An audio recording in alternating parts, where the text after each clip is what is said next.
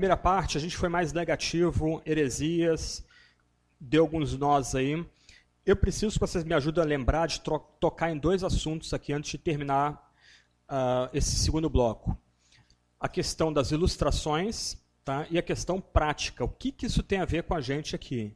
Então, na, no final, a aula vai virar uma aula mais de teologia sistemática e teologia espiritual. Okay? Mas eu, o que eu quero mostrar é o seguinte, que crer corretamente, mesmo que a gente não entenda, é essencial para a vida cristã. Okay? Então, aí, se a coisa começar a avançar e você sentir que eu, o horário está avançando, eu estou esquecendo de tratar a questão prática, o que isso tem a ver com minha oração, com a, o culto? Aí você chama minha atenção, a gente para e trata disso aí.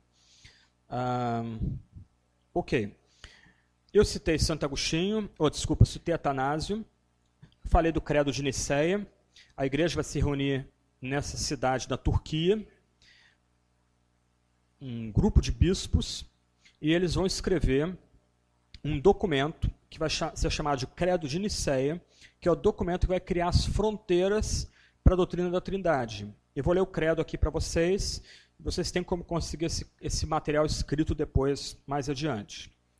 Creio em um só Deus, o Pai Onipotente, Criador do céu e da terra, de todas as coisas, visíveis e invisíveis, e em um só Senhor Jesus Cristo, Filho unigênito de Deus, e nascido do Pai antes de todos os séculos, Deus de Deus, luz de luz, Deus verdadeiro dos Deus verdadeiro, gerado, não feito, consubstancial da mesma substância do Pai, por quem foram feitas todas as coisas, o qual, por amor de nós homens e por nossa salvação, desceu dos céus encarnou pelo Espírito Santo na Virgem Maria e se fez homem foi também crucificado em nosso favor sob Pôncio Pilatos, padeceu e foi sepultado, e ao terceiro dia ressuscitou, segundo as Escrituras, e subiu aos céus. Está sentado à destra do Pai, e virá pela segunda vez em glória para julgar os vivos e os mortos, e seu reino não terá fim. E no Espírito Santo, Senhor vivificador, o qual procede do Pai e do Filho, que juntamente com o Pai e o Filho é adorado e glorificado, que falou pelos profetas, e a Igreja una, santa, católica e apostólica. Confesso um só batismo para a remissão dos pecados, espero a ressurreição dos mortos e a vida do século vindouro. Amém. Então esse foi o grande concílio de Nicéia, eles estabeleceram esse credo como um marco, como as fronteiras da ortodoxia. O curioso é que o credo, se você ler com calma depois, você vai ver que ele é bem curto. O que ele tem são palavras-chave que servem de limites para as nossas próprias palavras e para a nossa oração e para o nosso culto. O fato é que eu preciso fazer uma diferença nesse momento aqui entre mistério e contradição. De um lado, nós crentes lidamos com mistério. Falar de Deus o Pai, Deus o Filho e Deus o Espírito, a gente está falando de algo que está além da nossa razão, algo que é intangível racionalmente. Mas nós não estamos falando de uma contradição aqui. Ok? A trindade seria contraditória se, eu, se eu, eu, na verdade não eu, né, mas os pais da igreja dissessem, olha, Deus é uma pessoa e três pessoas. Isso é uma flagrante contradição. Como um ser pode ser um e três ao mesmo tempo e no mesmo momento? Só que os pais foram muito cuidadosos, mesmo usando a linguagem grega, e afirmaram que Deus é uma essência e três pessoas. Quando eu falo de Jesus, eu cairia numa contradição se eu afirmasse que Jesus é uma pessoa e ele é uma pessoa divina e uma pessoa humana. Isso é contraditório. Mas os pais, que 100 anos depois do que a gente está debatendo aqui, pararam para pensar a pessoa de Jesus, eles afirmaram que Jesus é uma pessoa com duas naturezas. Logo, não é uma contradição. Então, de um lado, nós lidamos com o mistério o mistério do Deus que é absolutamente livre, na mesma medida que nós fazemos nossas escolhas aqui na Terra. Uma aparente contradição, mas não é, porque nossa, nossas escolhas são sempre condicionadas pelo que somos. Isto é, nós sempre vamos escolher o pecado enquanto Deus não intervir. Do outro lado, Deus é completamente livre, absolutamente livre em si mesmo. Então nós não estamos falando de liberdades iguais aqui, de encontro de liberdades iguais. São categorias de liberdade diferentes. Então nós temos um aparente mistério e não uma contradição. Então, quando Atanásio e outros pais, como Basílio, Gregório de Nissa, Gregório de Nazianzo e o maior de todos, Agostinho, se, se debruçaram sobre o mistério da Trindade, eles partiram desse ponto. A Bíblia não pode se contradizer, porque a contradição é a mentira, e quem é o pai da mentira é o diabo.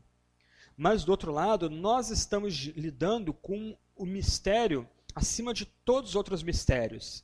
Só que, do outro lado, é o mistério que dá estrutura para todas as outras doutrinas da Bíblia.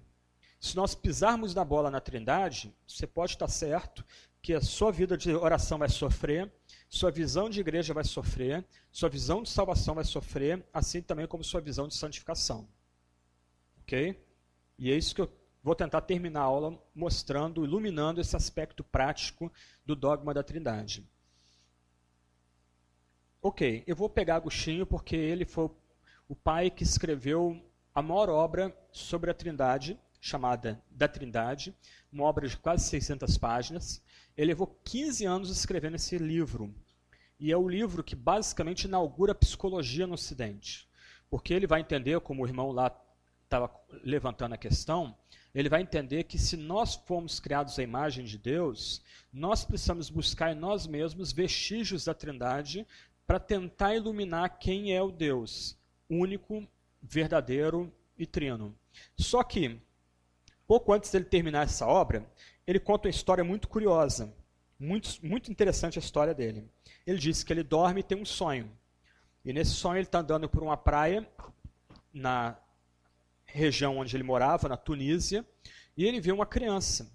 E essa criança cavou um buraco bem grande na areia da praia e com a concha corre lá no mar, pega água e vem jogar dentro do buraco. Ele para para essa criança e pergunta: O que você está fazendo? Essa criança diz: Eu quero pegar toda a água do mar Mediterrâneo e jogar dentro desse buraco. Aí Agostinho disse que no sonho ele começa a rir do garoto. E o garoto olha para ele com uma cara muito séria e diz: O que, que é mais fácil? Eu encher essa água, esse buraco com a água do mar, ou você entender o mistério da Trindade? E aí Agostinho termina que aquela criança deu o sorriso mais angelical que ele já escutou, ganhou asas e subiu aos céus.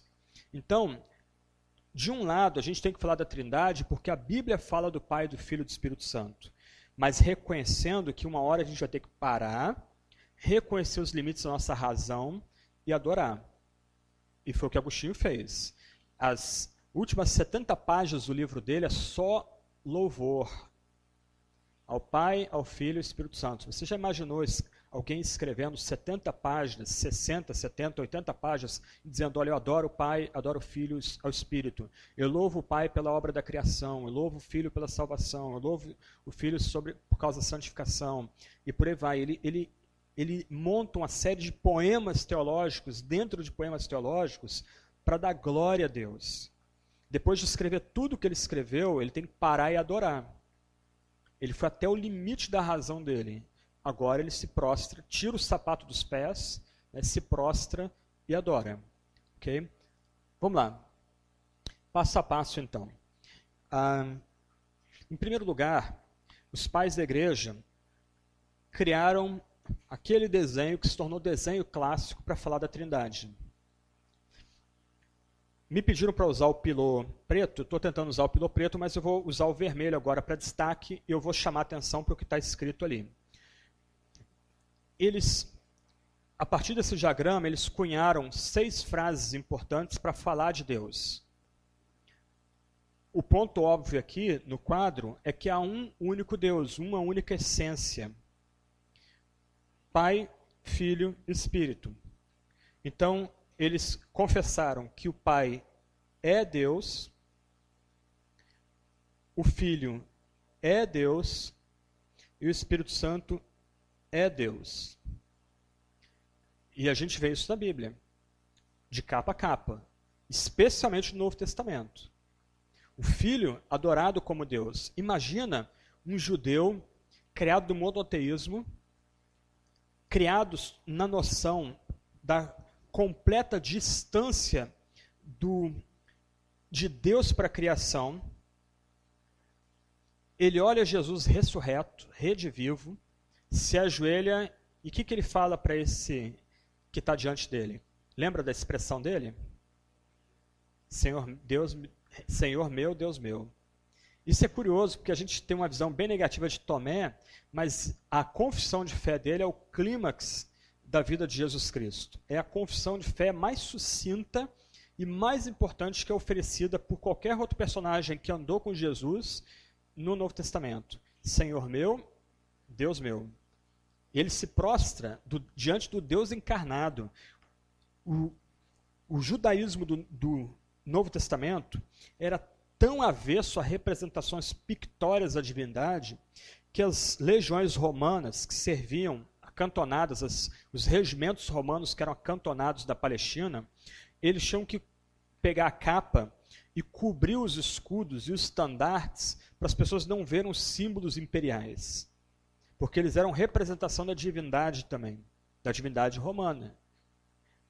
E agora esse homem se prostra diante de outro homem com H maiúsculo e diz: Senhor meu, que é a expressão que remete ao Adonai do Antigo Testamento, o Senhor absoluto do Antigo Testamento, e Deus meu. Ok. Então, Pai, Filho, Espírito Santo são confessados como Deus. As três primeiras declarações da Trindade. Do outro lado, os pais da igreja entenderam que O filho não é o pai. Lembra lá dos modalistas? Da confusão modalista? Então, num aspecto, o pai é Deus, o filho é Deus, mas o pai, presta atenção, não se confunde com o filho, nem se mistura com o filho. São pessoas distintas. Do outro lado, o pai não é o Espírito Santo. Assim como o filho também não é o Espírito Santo. A gente lê no Novo Testamento, em João 14, João 16, o Filho dizendo que o Pai enviará o Espírito por meio dele, ou com ele. Quer dizer, como a gente pode confundir as pessoas se o próprio Jesus, nos, num dos seus últimos discursos, diz que é o Pai que dará o Espírito e o Espírito virá por meio do Filho e pelo Filho. E mais curioso ainda, no final de João, a gente vê o Filho soprando o Espírito sobre os apóstolos. Um texto que geralmente a gente passa por cima, não dá muita atenção, mas é um, um texto importantíssimo, não só para a doutrina da Trindade, mas também para a doutrina da espiritualidade cristã. Então nós temos aqui seis declarações fundamentais, básicas sobre a Trindade. Há um único Deus. Esse Deus é o Pai, esse Deus é o Filho, esse Deus é o Espírito. Do outro lado, não há confusão ou mistura entre as pessoas da Trindade. Geralmente, alguns é, pais da igreja ilustravam isso da seguinte forma: três círculos que se contêm. Então, o Pai, o Filho e o Espírito são pessoas divinas iguais em poder, em majestade, glória, em honra, mas eles, por assim dizer, se interpenetram, eles se interrelacionam, sem perder as suas distinções. Eu sei que tem um monte de gente pensando aí, como é que eu vou distinguir então Pai, Filho e Espírito Santo? Vamos por parte, vamos devagarinho. ok? A palavra que era empregada pelos teólogos para falar disso é circuncessio, ou a, a, a ideia de estar em, Algumas vezes era usada a expressão a dança da trindade. Eu tenho um colega que ele, ele quando vai falar sobre trindade, vai dar uma série de palestras sobre trindade, então ele tem uma, uma palestra, o tema dela é a dança da trindade, por causa de um quadro pintado na, na Grécia ou na Turquia, agora não me recordo, em que as três pessoas da Trindade são retratadas como que de mãos dadas dançando. Mas a ideia aqui não é irreverente. A ideia de interrelacionamento, interpenetração. A intimidade entre o pai e o filho é tão presente que eles são uma única essência, o um único Deus. Ok? Do outro lado, estudando a Bíblia, os pais da igreja falaram das, das quatro provas bíblicas da Trindade. Então, trabalhando os textos bíblicos, eles, eles destacaram que cada pessoa da Trindade, Pai, Filho e Espírito Santo, tem os nomes divinos. Por exemplo, quem é Senhor no Antigo Testamento? É o único Deus, é Javé. Só que agora a palavra é empregada no Novo Testamento exclusivamente para Jesus Cristo. Ele é o Senhor. Crer no Senhor Jesus Cristo será salvo. Aquilo ali, gente, não é só crer em Jesus como o Senhor da minha vida, não. A ideia ali é que você tem que crer no Senhor do cosmos, naquele que comanda toda a criação. A gente pensa no Espírito Santo. Quem é santo no Antigo Testamento? Quem é três vezes santo no Antigo Testamento? Yahvé. Agora o vocábulo é, é, é aplicado a outra pessoa da Trindade, coeterno e coigual ao Pai e o Filho. Ele é o Espírito Santo, ele é o Espírito de santidade. Uma forma de falar também do nome de, dessa outra pessoa da deidade. Cada pessoa da Trindade compartilha os mesmos atributos. Cada pessoa ama, cada pessoa é santa, cada pessoa é misericordiosa, cada pessoa é graciosa, cada pessoa é onipotente, onipresente, onisciente. Cada pessoa da Trindade, Pai, Filho, Espírito, partilha de todos os atributos divinos. Cada pessoa da Trindade faz as obras que outra faz. Aí entra o problema aqui. Porque de um, alguns teólogos têm tentado fazer a seguinte distinção.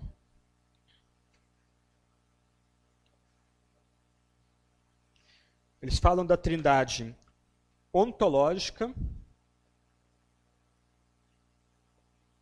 e da trindade econômica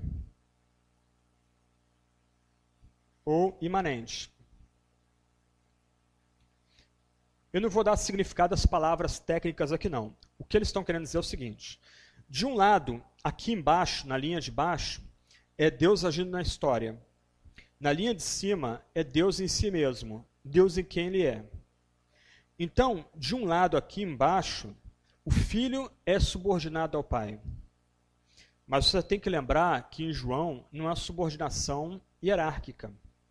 O filho tem prazer em fazer a vontade do pai. O filho se entrega à vontade do pai. O filho está pronto a antecipar o que o pai estabelece. Por quê? Porque já há um acordo aqui entre o pai e o filho para salvar o gênero humano. Ok?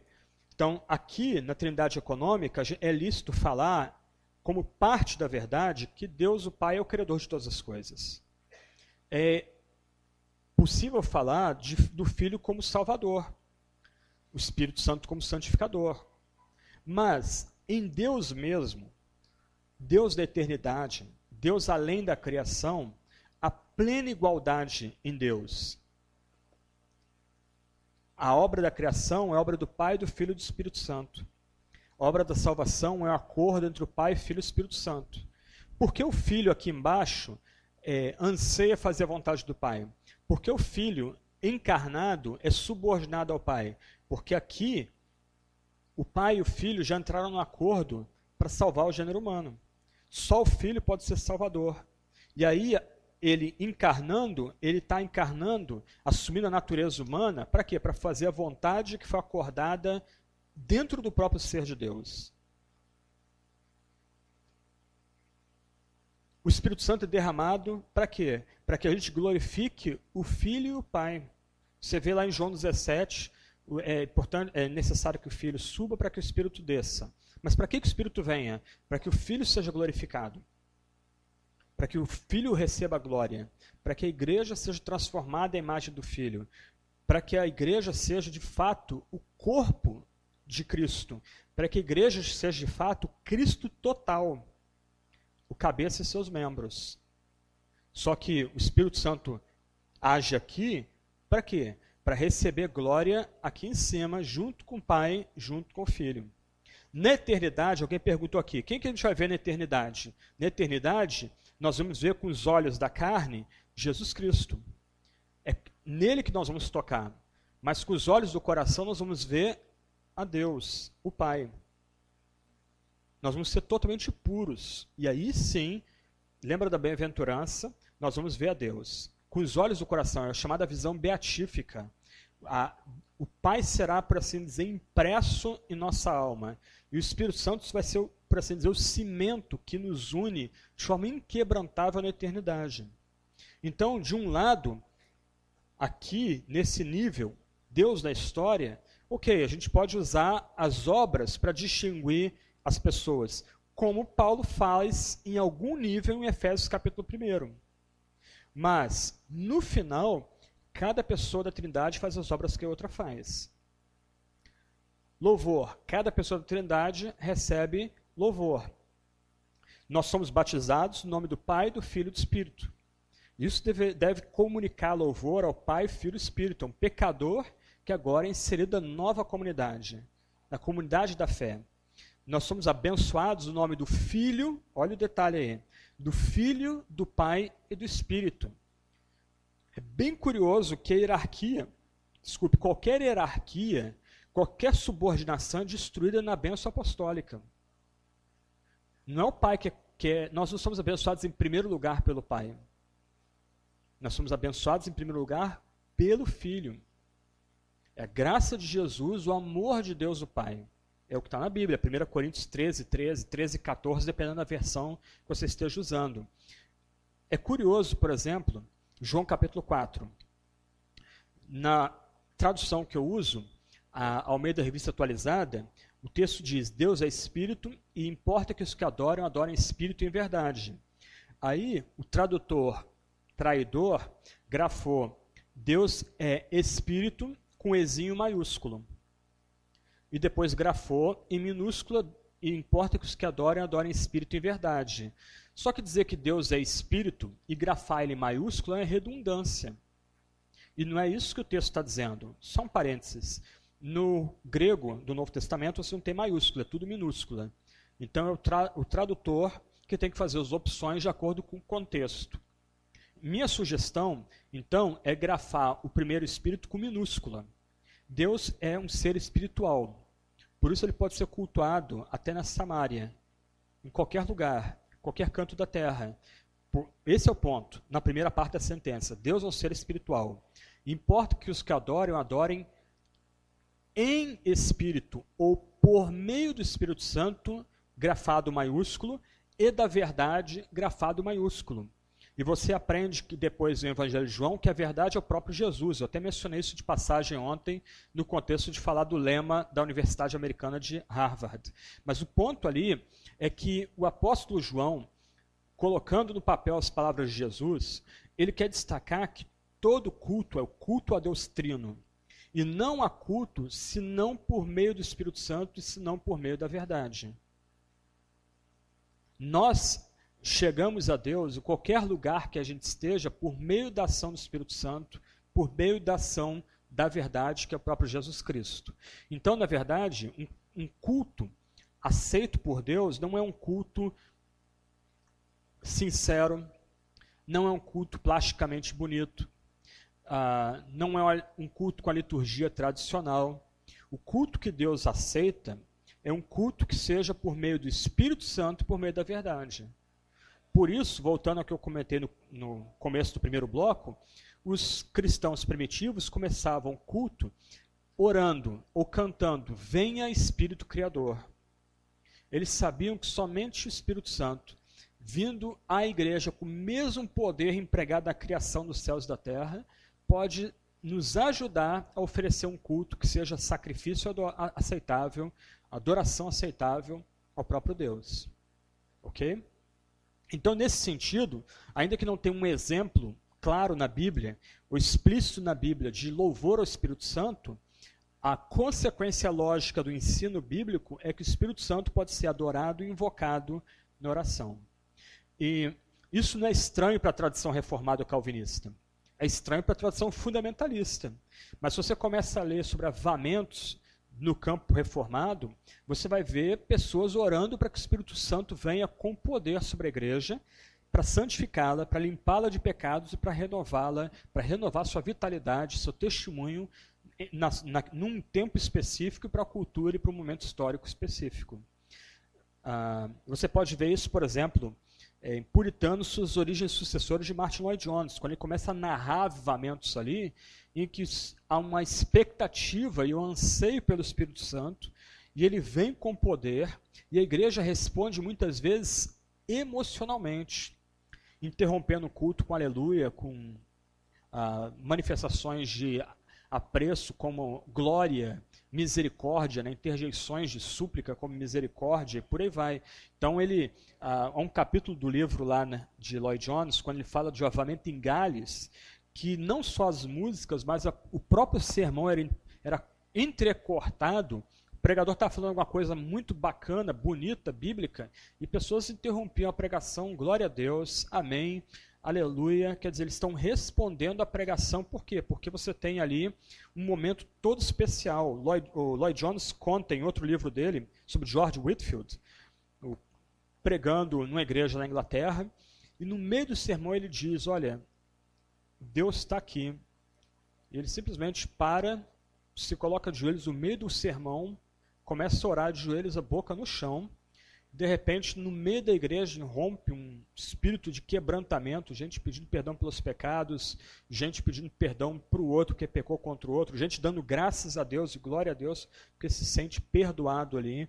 Então, quando nós eliminamos o Espírito Santo da, equação, nós não apenas estamos quebrando o primeiro mandamento, como um mandato teológico, mas nós também estamos privando a igreja e a nós mesmos daquele que tem poder para nos transformar à imagem de Cristo Jesus.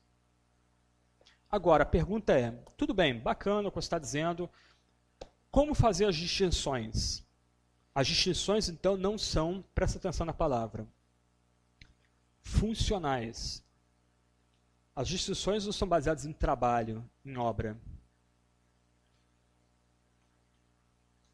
Qual o nome das pessoas da Trindade? E aí? Vamos embora, gente. Isso é fácil. Qual o nome das pessoas da Trindade? Pai, Filho e Espírito Santo. Pai e Filho remete a gente a quê?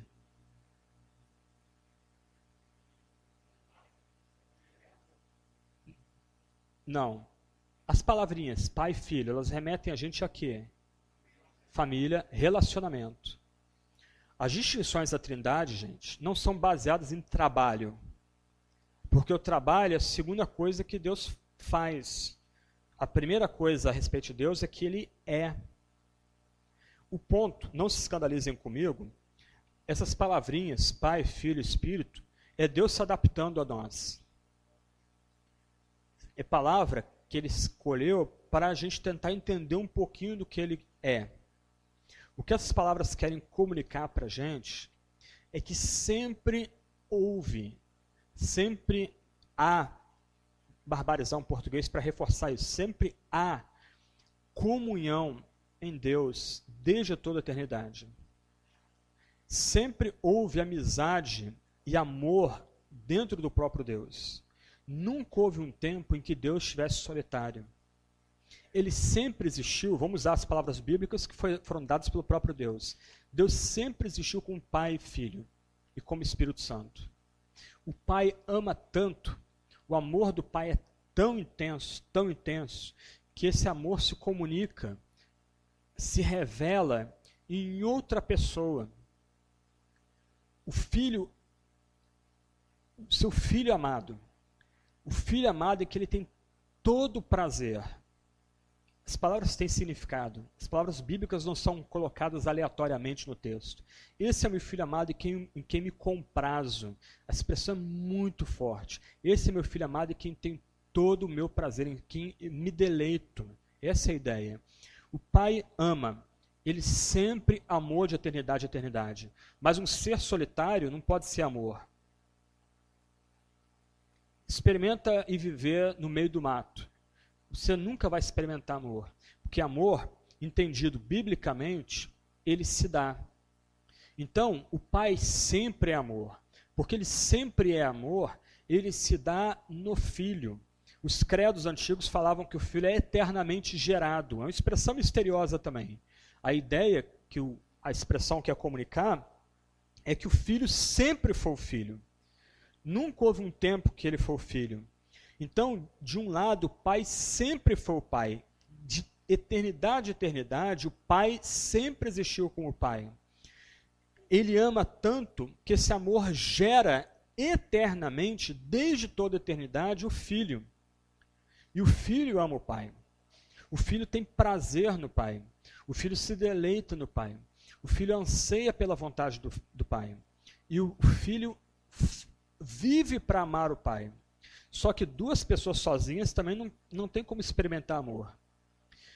Se um casal se ama de verdade, eles vão querer dividir esse amor com um outro ser pessoal. O pai ama o filho, o filho ama o pai.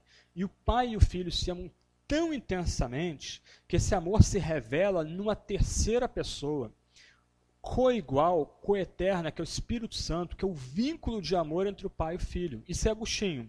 Eu estou resumindo o livro de Agostinho para vocês. O, o Espírito Santo sempre foi junto com o pai e com o filho, como vínculo que une o pai e o filho. Puxa, mas isso é muito complicado, tá? Beleza. Pega depois 1 João capítulo 4 em casa. Deus é amor. Todos nós conhecemos essa declaração.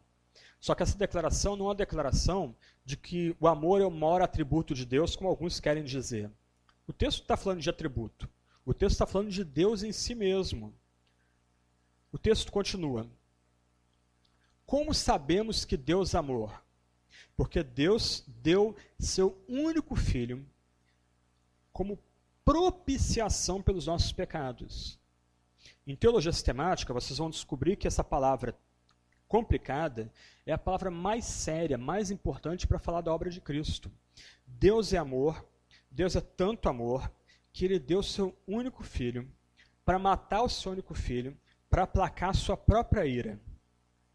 Para quê? O texto diz: para que por meio do Espírito Santo a gente experimente esse amor.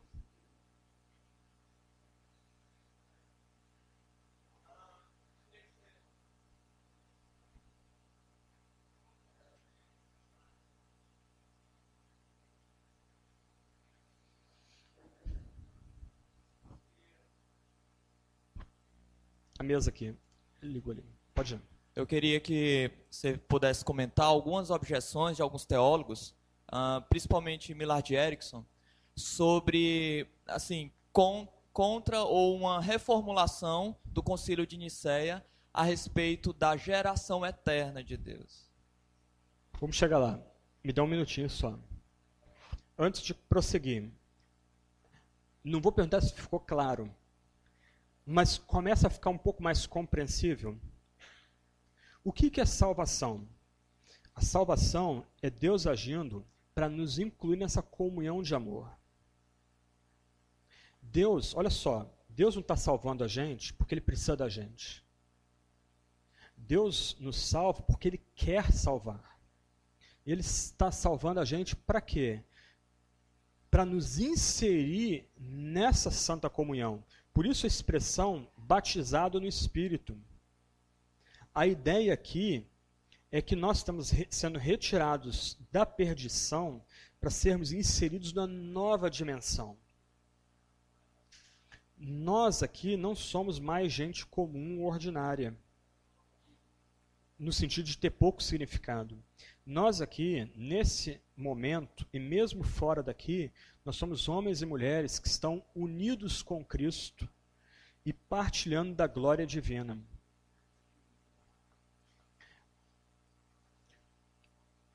Quando a gente entende corretamente a Trindade, então toda noção de necessidade em Deus é abolida.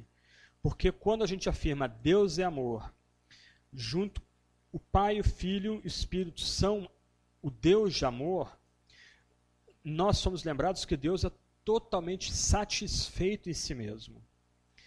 Sempre houve amizade em Deus, sempre houve comunhão em Deus, sempre houve relacionamento profundo em Deus. E o que ocorre agora, no tempo, é que nós estamos, por obra e graça do Pai, do Filho e do Espírito, sendo incluídos nessa santa comunhão. Nesse sentido, a igreja não é um apêndice. Ah, quando você começa, desculpe, a estudar Gálatas e, e Romanos, Efésios, o que a gente começa a notar ali, quando estudando com afinco, é que a igreja é parte do anúncio do evangelho.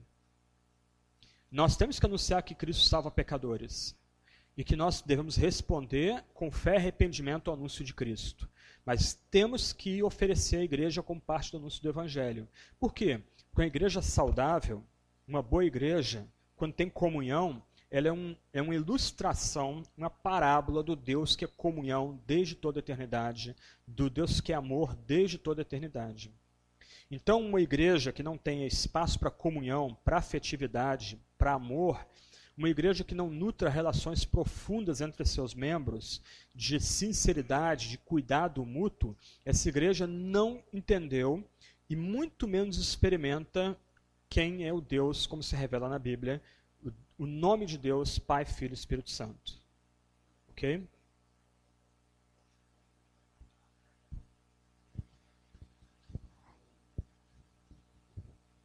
Esse conceito de que o amor do Pai e do Filho e do gera o Espírito Santo, eu já ouvi esse conceito. Uhum. É, vocês conhecem em São Paulo, que é a sede aqui no Brasil. Uhum a, a antiga TFP, hoje é Sociedade de Fátima. Uhum, uhum.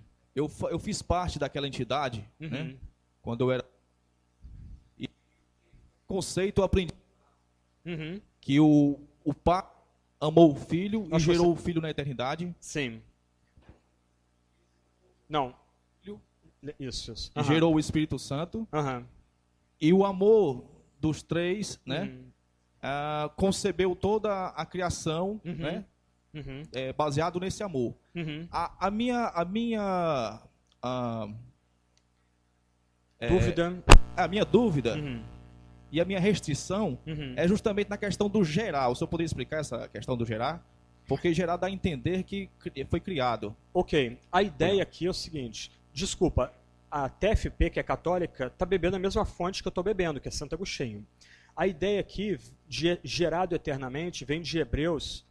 Ah, tu és meu filho, hoje te gerei. A ideia ali é que o hoje é o hoje eterno. A, a ideia ali é mostrar que há uma distinção entre o pai e o filho desde toda a eternidade. Não a subordinação, mas o pai gera o filho. E o pai, juntamente com o filho, sopra o Espírito Santo eles, a ideia da processão eterna, o Espírito é soprado desde toda, toda a eternidade. E aí a gente volta para João, quando Jesus literalmente sopra o Espírito sobre os apóstolos. Né? Então a ideia ali do eternamente gerado, é, o que, que significa eternamente gerado? É um mistério e um paradoxo. Significa que o filho sempre foi o filho e o ponto aqui, isso é importante de manter pelo seguinte: alguns grupos heréticos e seitas têm dito que o pai se o, ah, Deus se tornou pai quando o filho veio encarnado. Que até então ele não, não experimentava ser pai. Só que o ponto aqui, aliás, Curioso, John MacArthur, que é um pregador tão importante hoje no meio evangélico, ele confessou tempos depois, algum, alguns anos atrás, uns 20 anos atrás, que no começo da carreira dele ele cria que o pai se tornou pai, em algum momento da história da redenção. Mas isso, a ideia de eternamente gerado é importante para lembrar que sempre houve pai e sempre houve o filho. Nunca houve uma mudança em Deus ele se torna o pai, ele se torna o filho. Antes, ele sempre foi o pai, ele sempre foi o filho. E sempre o Espírito Santo. Deus não está mudando em processão, como, por exemplo, os modalistas vão afirmar, os, os, os sabelianos, melhor dizendo, vão afirmar que Deus vai mudando no, no, no decorrer da história bíblica. Nunca houve mudança em Deus. Alguns teólogos, é, Erickson, que eu, eu gosto demais dele, ele se levantado algumas críticas à ideia da geração eterna. Por quê? Esse é um problema complicado. Alguns teólogos, do outro lado, para defender ah, uma hierarquia entre homem e mulher, estão começando a afirmar que até na eternidade a hierarquia entre o pai e o filho. Tá? Então, o que eles vão dizer é que a, a, subordinação do filho ao pai não está só na história da redenção, ela também está na eternidade. Ora, se há uma subordinação do Pai e do Filho na eternidade, logo não há mais igualdade, consequentemente não há mais trindade. Aí o Erickson, para proteger a trindade ontológica, ele está negando a geração eterna. Porque ele supõe que a geração eterna, o conceito de gerado eternamente, implicaria a subordinação do pai ao filho, o que não implica, quando corretamente entendida a expressão. Isto é, a expressão é incluída no credo por conta da Bíblia, tu és o meu filho, hoje te gerei, mas também para proteger a distinção entre o pai e o filho, assim como a distinção do pai e do filho para o Espírito Santo. Atemporal.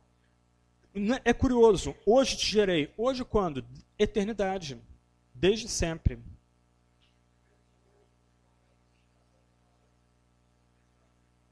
Exatamente, exatamente alguma coisa está acima do tempo e da história cronológica.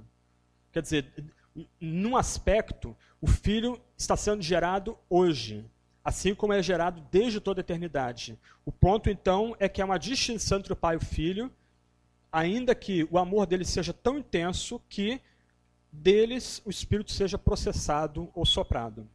Como vínculo de amor da Trindade, e olha o ponto aqui, aquele, aquela pessoa da divindade que nos inclui e nos une na Santa Trindade.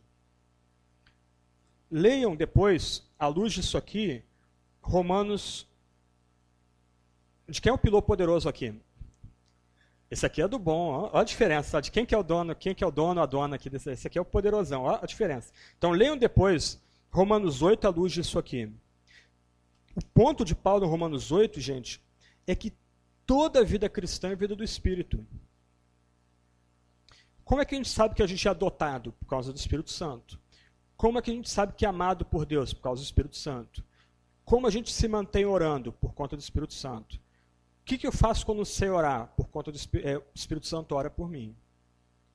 Sem o Espírito Santo a gente não é nada.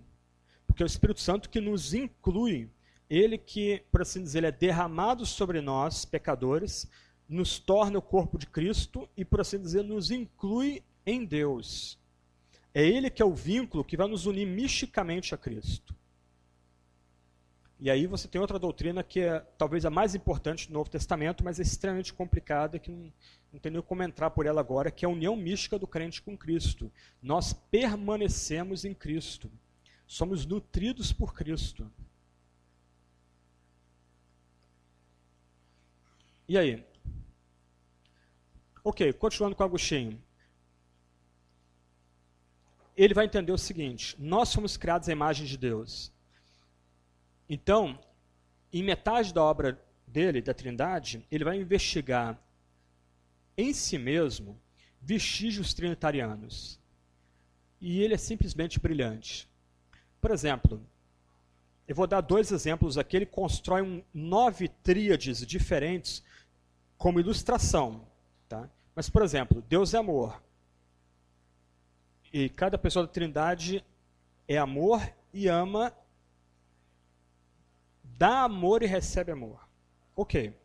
Então, ele, olhando para si mesmo, com uma reflexão psicológica, ele fala do amor, do que ama e do objeto do amor, o ente amado. Não é uma ilustração bem bonita e sofisticada? Você tem um amor intangível, mas ele existe. Nós experimentamos, em alguma medida da nossa vida, já experimentamos amor. Nós amamos. E nós amamos outras pessoas, outros seres. E quando há amor de fato, se cria um vínculo inquebrantável com outros seres. O amor o que ama e o alvo do amor, o objeto amado. Uma outra tríade bem sofisticada, até mais sofisticada ainda. Memória, intelecto e vontade. Muito interessante. De um lado, nós armazenamos dados em nossa mente. É o que ele chama de memória. Do outro lado, nós, intelecto, relacionamos esses dados. Para Agostinho, intelectualidade não é virar uma enciclopédia. Mas intelectualidade é fazer bom uso da memória. A, o intelecto, informado pela memória, nos impulsiona a ação. Vontade. Nota, intelecto ou memória, ele vai, ele, inclusive, ele vai elaborar bastante memória em conexão com a pregação. Quando eu falei ano, ano retrasado aqui sobre homilética, a pregação de Agostinho, eu falei um pouquinho sobre a memória em Agostinho. E ele, na pregação, ele entenderia que a memória é uma, uma ilustração da trindade, especialmente de Deus o Pai. Então, de um lado, você tem a memória. A memória é um ente. É um ente próprio da nossa pessoalidade. Você tem intelecto, a nossa capacidade de elaborar e criar raciocínios. Isso não se confunde com a memória. E você tem a vontade. Uma vez o intelecto sendo alimentado pela memória e elaborando planos e propostas, a sua vontade é movida. Você é impulsionado a agir. Só que a vontade não se confunde nem com a razão ou com o intelecto, muito menos com a memória. Mas os três juntos são um único ser que é você, que sou eu.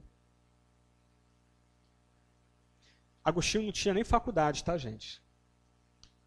O ensino da época dele era completamente diferente do nosso ensino hoje, não tem nem padrão. A gente está falando aqui de um doutor em filosofia, ou psicologia, ou teologia, formado por Universidade Europeia ou Americana de ponta. A gente está falando de outro negro, outro africano. O mosaico mais antigo de Agostinho, preservado na Itália, século VI, está ali cabelo crespo e retratado como pardo, como moreno. E sem, não vestido com aquela roupa de bispo, ele está vestido com um saco de cinza, que era a roupa que os monges usavam no século V, na época dele. O amor, o que ama e o ente amado. Memória, intelecto e vontade. Bem interessante isso. Como é que ele, olhando para si mesmo, ele gastando tempo meditando em quem é o, homem, quem é o ser humano, ele começou a descobrir no ser humano criado a imagem e semelhança do Deus vivo, esses o que ele chama de vestígios trinitarianos. Nota, isso não é prova da Trindade. Isso é meramente ilustração de quem Deus é, gravada em nossa alma pelo próprio Deus. Perguntas?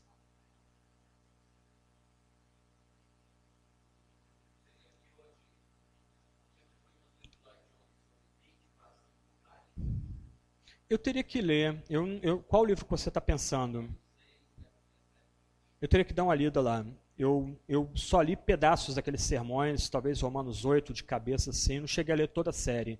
Eu precisava dar uma olhada lá para ver isso. Né? Mas um ponto interessante, curioso aqui, que Agostinho é praticamente que inventa a psicologia no Ocidente.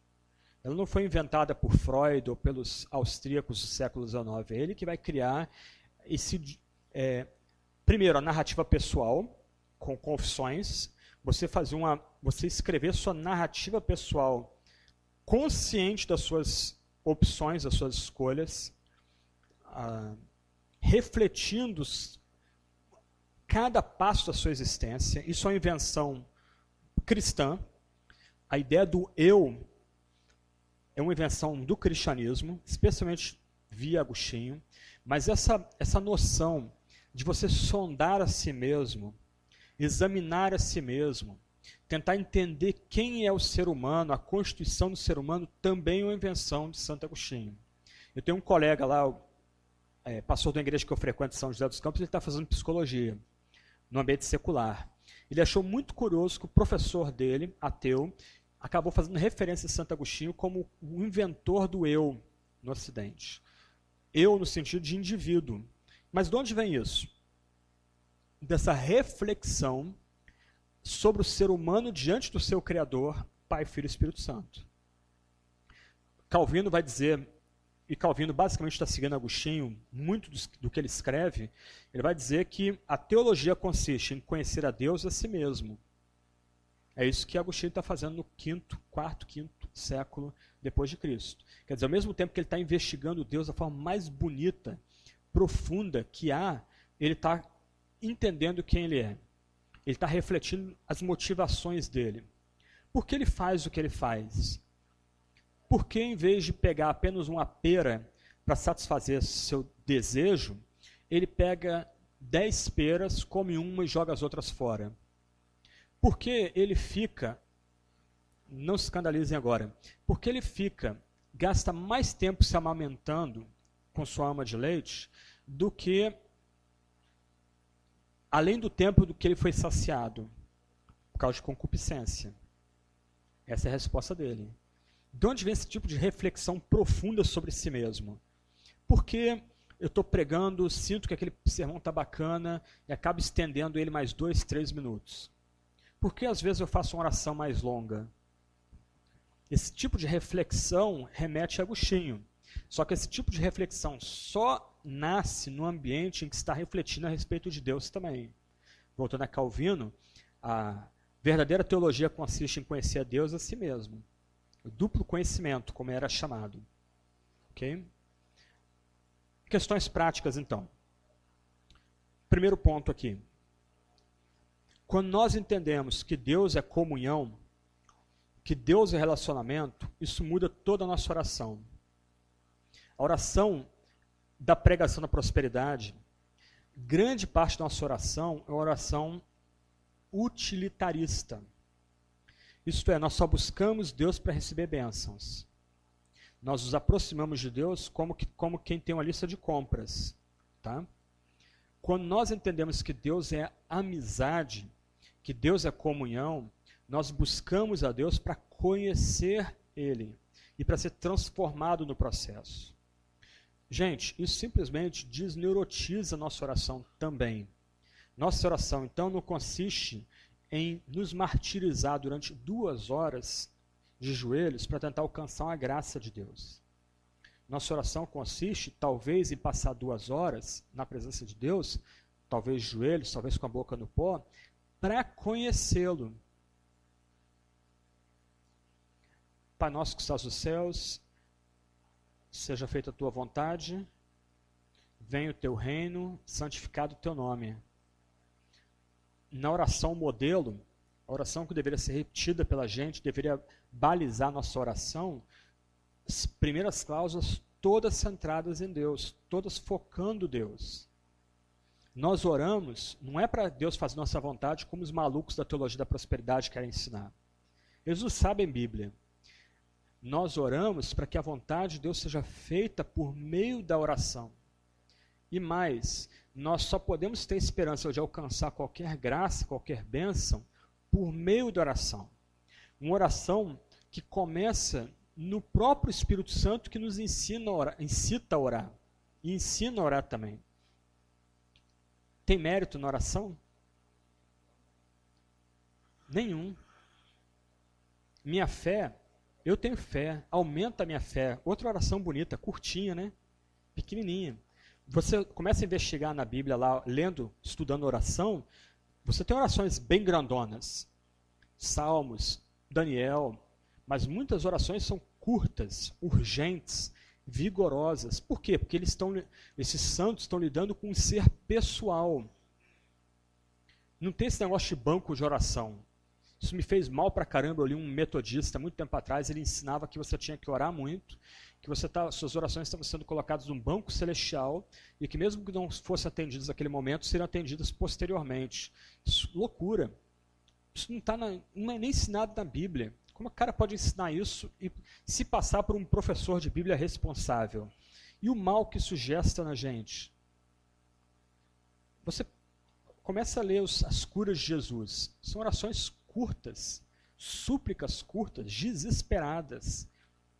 Gente que se agarra ao Salvador porque não tem outro lugar para se agarrar. E eles recebem o que pedem, não pela sua fé, mas por causa do doador, dando por meio da oração. Então, quando corretamente entendida a Trindade, primeiro ponto, a vida de oração nossa é completamente transformada. A vida eterna é esta: que te conheçam como o único Deus e a teu filho que enviaste. Então a função primordial da oração é estabelecer uma relação de amizade com Deus. É amar a Deus, Pai, Filho, Espírito, e experimentar o amor que o Espírito Santo derrama sobre nós, que vem do Pai e do Filho. Começa a pensar um pouco nisso. Muda completamente tudo que a gente pensa sobre oração. Por que eu me arrependo na oração? Não é por medo do inferno, não é porque por causa de vergonha dos homens, porque eu posso já ter sido envergonhado ou até envergonhado no nome de Cristo. Mas eu me arrependo porque é a única forma de responder a tamanho amor que nasceu na eternidade. Sempre, sempre. Eu não quero ofender esse amor. E mesmo que eu peque, eu não tenho que ficar brincando de labirinto com Deus. Eu tenho que correr a Ele, porque o meu pecado não aumenta nem diminui esse amor que é eterno, estabelecido desde antes da eternidade, num pacto entre o Pai, Filho e Espírito. Oração. Segundo ponto, salvação. Toda ideia de salvação pelas obras é excluída daqui. E esse, esse foi o grande discernimento de Atanásio. Ele entendeu que se a doutrina da Trindade fosse é, reinterpretada em categorias arianas, como os testemunhos de Jeová, acabava completamente o culto e a doutrina de salvação da igreja cristã. Porque o que a doutrina da Trindade ortodoxa ensina é que Deus nos salva porque Ele quer nos salvar. A nossa salvação é um ato da liberdade divina. Aí tem todas as implicações de predestinação, graça que a gente vai ver na quinta-feira. Mas o fato aqui é que nós somos salvos porque Deus nos ama. Ponto. Não há bem nenhum em nós. Não há esperteza nenhuma em nós. Ninguém é salvo porque teve fé. Nós somos salvos porque Deus derramou graça sobre a gente, por isso a gente conseguiu ter fé. E a teologia arminiana, boa teologia arminiana de John Wesley, ia ensinar exatamente isso. A fé é uma dádiva divina, o arrependimento é uma dádiva divina. Essa praga de pelagianismo, que não é arminianismo, que destruiu a doutrina da salvação. Ensinando que você pode escolher Deus, que você pode tomar uma decisão por Deus e nunca mais se arrepender disso. Você já citou esse tipo de linguagem? Puxa, eu aceitei Jesus há 30 anos, nunca me arrependi dessa decisão. Igual a linguagem de aposta de um bispo da Universal do Reino de Deus. A pessoa não entendeu quem Deus é ainda. Nós estamos aqui porque Deus transbordou em amor. E nós estamos sendo inseridos, experimentando o amor dessa trina comunidade que é Deus, Pai, Filho e Espírito Santo. Então, toda ideia de salvação pelo mérito, salvação pelas boas obras, ela é excluída. Olha o testemunho de Jeová. Gente, não tem, não tem alegria naquilo. Conversa com alguém que se converteu do meio do testemunho de Jeová. Ele é banido. Ele é considerado como morto. Os pais dele nem olham mais na cara dessa pessoa. Aquilo ali é o que? Salvação pelas obras, que é consequência do entendimento que eles têm de Deus. Um Deus monopessoal, um Deus solitário, que não é amor e não pode ser graça e santidade e justiça ao mesmo tempo e na mesma hora. O Deus cristão pode. A santidade de Deus é ofendida. Deus mesmo propicia a sua santidade. Nós sabemos que Deus é amor porque Ele enviou seu Filho como propiciação pelos nossos pecados. O que, que, é, que, que significa isso? Que significa que Deus foi ofendido pelo que nós fazemos, Deus sabe que nós somos finitos, nós não temos como propiciar a santidade infinita, a ira infinita, então Deus mesmo, por assim dizer, envia o seu Filho, Filho do seu amor, seu eterno Filho, para morrer pelos nossos pecados, Ele que assume a nossa natureza para se tornar o segundo Adão, nosso representante, para morrer pelos nossos pecados e satisfazer eternamente a santidade de Deus. É graça. Não há obras aí, não há mérito aí. Nem mesmo a nossa fé é mérito. Como um erudito sugeriu, a fé é autodenúncia. Quando eu digo eu creio nesse, nesse evangelho, nessa boa nova de fato, eu não tenho nada. Não tenho como barganhar. Não trago nada em mim. Minhas roupas são de mendigo, fedidas, puídas. Satanás me acusa. Estou misturando Isaías e Zacarias agora. Só que aí vem o anjo do Senhor, tira minha roupa imunda e suja, me veste com a melhor roupa de sacerdote, boto a mitra na minha cabeça e está lá escrito, né? Escolhido. Esse é o meu escolhido. Aí ele diz: Você não pode mais acusar o meu servo. Segundo ponto, então, a doutrina da Trindade exclui completamente a doutrina da salvação pelas obras. Por isso que, mesmo os católicos não aceitando a doutrina da predestinação, eles chamam Agostinho de doutor da graça. Porque, como a gente vai ver na quinta-feira, é ele que vai se tornar o grande campeão da doutrina da graça na igreja antiga e vai ser, por, assim dizer, o patrono da reforma. A reforma nada mais é do que um retorno a Agostinho, famoso bispo africano de Hipona Régia ou Hipona Real. Terceiro ponto. Igreja. A doutrina da Trindade, quando corretamente entendida, muda a nossa percepção de igreja.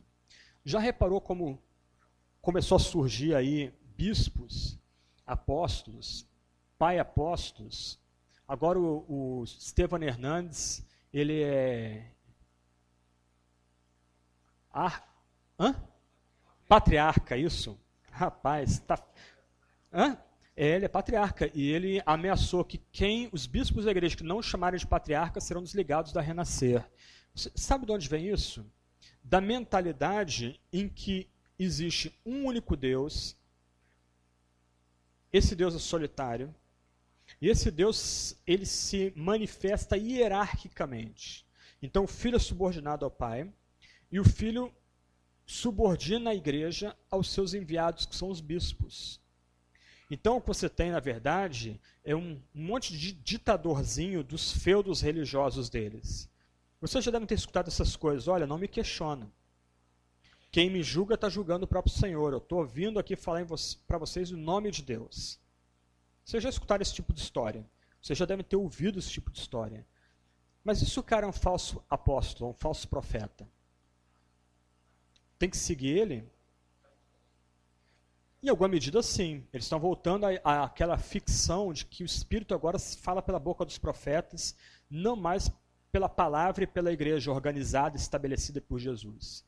Mas o ponto é, quando a igreja abandona a doutrina da Trindade, as relações na igreja serão marcadas por hierarquia, por poder, as relações na igreja serão impessoais, você não conhece as pessoas pelo nome.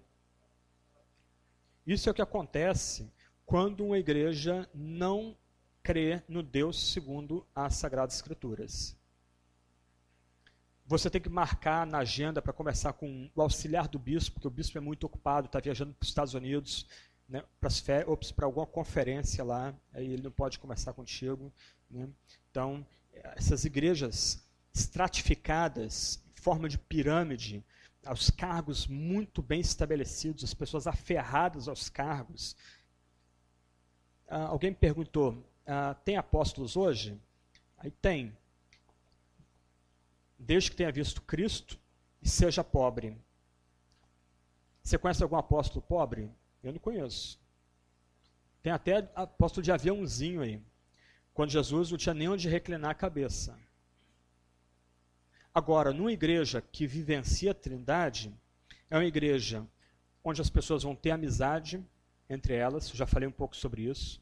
É uma igreja que vai valorizar grupos pequenos. É uma igreja que vai respeitar a diversidade do meio da unidade, percepções diferentes, opiniões diferentes, dons e talentos diferentes, mas uma mesma igreja. É uma igreja onde o pastor não é mais o dono, ele é o servo dos servos. Como Paulo diz, ele vem na cauda e não na cabeça. E vários de vocês estão aqui para serem bacharéis em teologia e serem pastores. Os pastores, quando entendem a trindade, eles são servos dos servos. A pirâmide é invertida. O pastor está aqui embaixo, não mais lá em cima. Essa igreja vai investir em churrascos, refeições, amanhã vai ter lanche depois do culto. Por quê? Porque uma igreja que quer ser trinitária, ela vai fomentar, abrir espaço para as pessoas serem amigas de verdade.